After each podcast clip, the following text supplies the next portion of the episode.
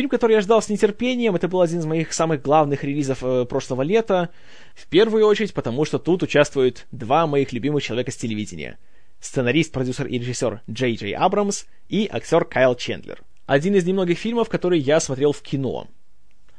И, скажу честно, я не разочаровался. Фильм оправдал мои ожидания, он очень хорош. Хотя я знаю, что многим людям он не понравился, по той простой причине, что все ожидали какой-то такой супер мистерии, чего-то такого супер захватывающего, при том, что в трейлерах, по сути, сюжет никак не раскрывался, и вся интрига вертелась вокруг того, что у какое-то инопланетное создание попадает в этот маленький городок, и все его ищут, никто не знает, как оно выглядит, и все ожидали чего-то в стиле монстра.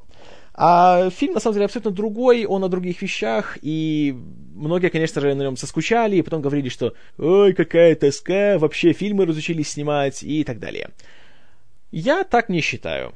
По-моему, фильм получился очень красивым, очень приятным, его приятно смотреть, прежде всего потому, что он сделан не как современные большие экшены или фантастика, в плане того, что уже набившая скомину камера Паркинсона и эпилептичный монтаж, а он сделан так, как делались фильмы в старые времена.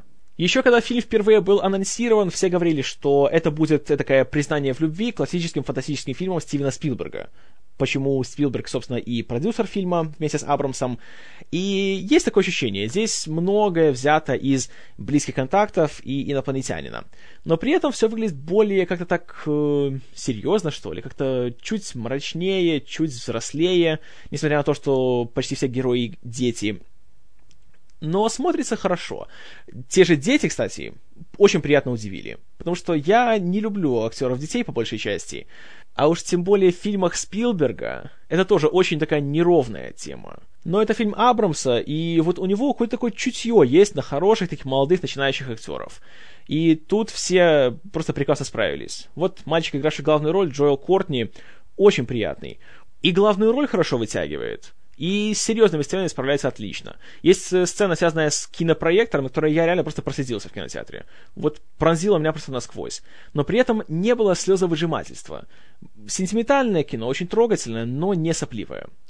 Эль Феннинг, младшая сестра ненавистной мне Дакоты Феннинг, для меня стала просто открытием здесь во всем обошла свою старшую родственницу, и надеюсь, что еще не раз я ее увижу в кино, потому что она здесь, да, молодец. Вырастет, станет звездой. Если, конечно, не сопьется. Ну и, конечно же, видеть Кайла Чендлера, тренера Тейлора на большом экране, это всегда приятно. В любом фильме. Но у фильма при этом есть такой довольно серьезный недостаток, вот в плане всей этой линии с инопланетянином.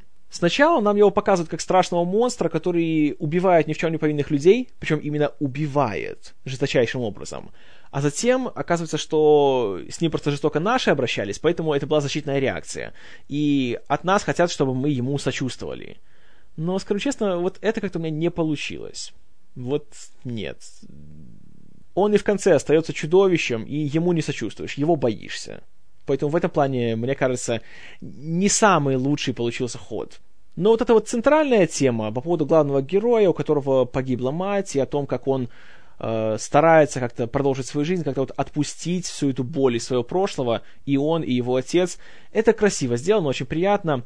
Хотя, конечно, есть такие очевидные метафоры, особенно вот в финале. Он весь фильм носит с собой кулон с фотографией своей матери, и в конце его просто вот этим магнитным импульсом притягивает к кораблю инопланетянина, и он ничего не может сделать. И он его отпускает так же, как он отпускает э, всю эту горечь из своего прошлого, и он продолжает свою жизнь. Да, не особенно оригинально, но красиво. Поэтому Супер 8 хорошее кино, в принципе, ни на что не претендующее, э, ничего сверхъестественного, но очень хороший способ провести почти два часа своего времени.